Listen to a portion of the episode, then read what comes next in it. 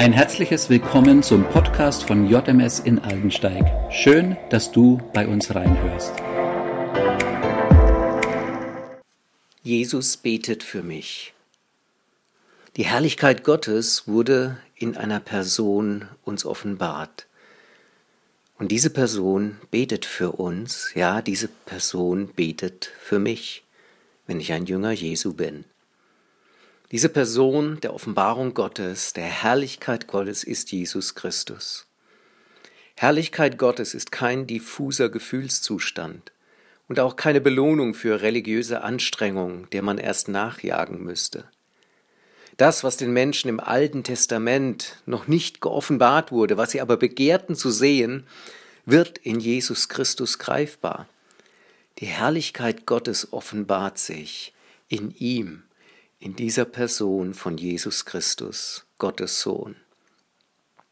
Es klingt weniger spektakulär, als viele uns glauben machen, aber wer Jesus gefunden hat, hat Gottes Herrlichkeit gefunden und alle Begleiterscheinungen, nach denen wir uns ausstrecken.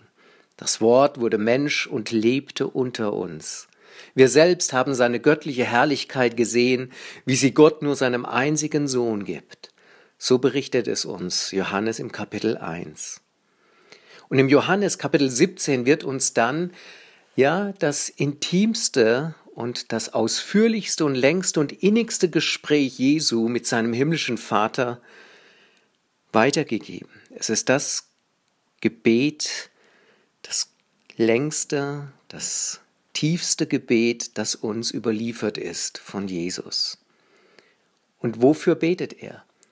Er betet für uns. Er betet für mich, so ich ein Jünger von ihm bin, ein Nachfolger. Ihn so beten zu hören, als würde er nur für uns bitten. Und wir können dann an die Stellen, wo Jesus um das Leben seiner Jünger betet, unseren eigenen Namen einsetzen. So wie die Aussage Jesu für uns zu einer persönlichen Zusage seiner Liebe und Nähe die seine Passion bis zum Tod am Kreuz nötig machte. Jesus spricht ja dieses Gebet kurz vor dem Eintritt in den Garten Gethsemane, wo ihn Verrat, Gewalt und Gefangenschaft erwarten. Er geht den Weg ans Kreuz in dem vollen Bewusstsein, dass Gemeinheit, Verleugnung, Folter zum Weg der Erlösung gehören, zum Weg unserer Erlösung, zum Weg meiner Erlösung.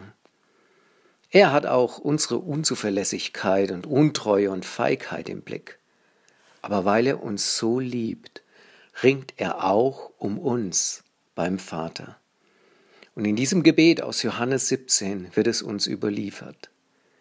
Lies doch mal Johannes 17, das ganze Kapitel, und du wirst entdecken, in diesem Gebet von Jesus kommst du vor, wenn du eine Person bist, die Jesus nachfolgt dann können wir in den ersten fünf Versen Jesus beim Beten zuhören, wie er sich ausrichtet zum Vater.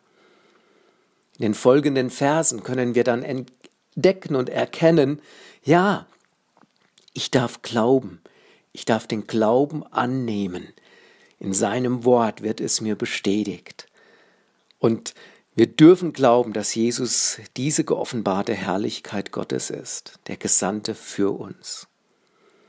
Ich entdecke in diesem Gebet, dass ich von Gott an Jesus gegeben wurde.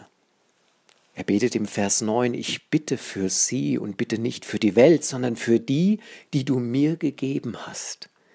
Denn sie sind dein.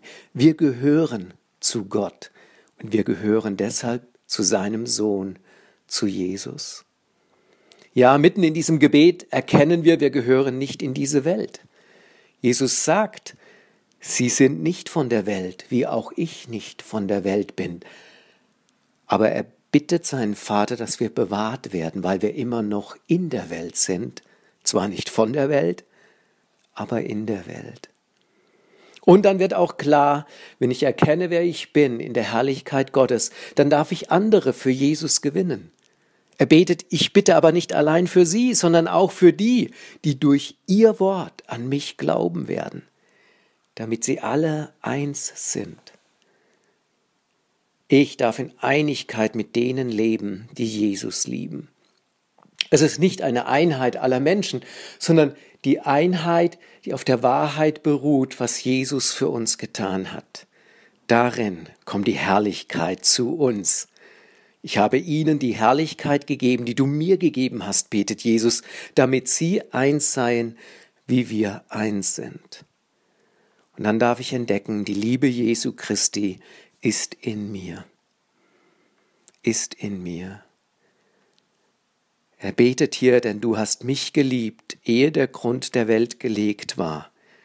Und er betet und drückt aus in diesem Gebet, dass wir genauso geliebt werden vom Vater, wie er vom Vater geliebt wird. Welch ein wunderbares Gebet. Lies es doch mal und lies es nicht nur so in dieser Weise, dass Jesus für diese Jünger vor 2000 Jahren allein betet, sondern du wirst im Gebet entdecken, dass du schon mit eingeschlossen bist. Alle, die noch nachkommen und ihm folgen, dürfen diese Herrlichkeit erleben und dürfen wissen, Jesus betet für mich.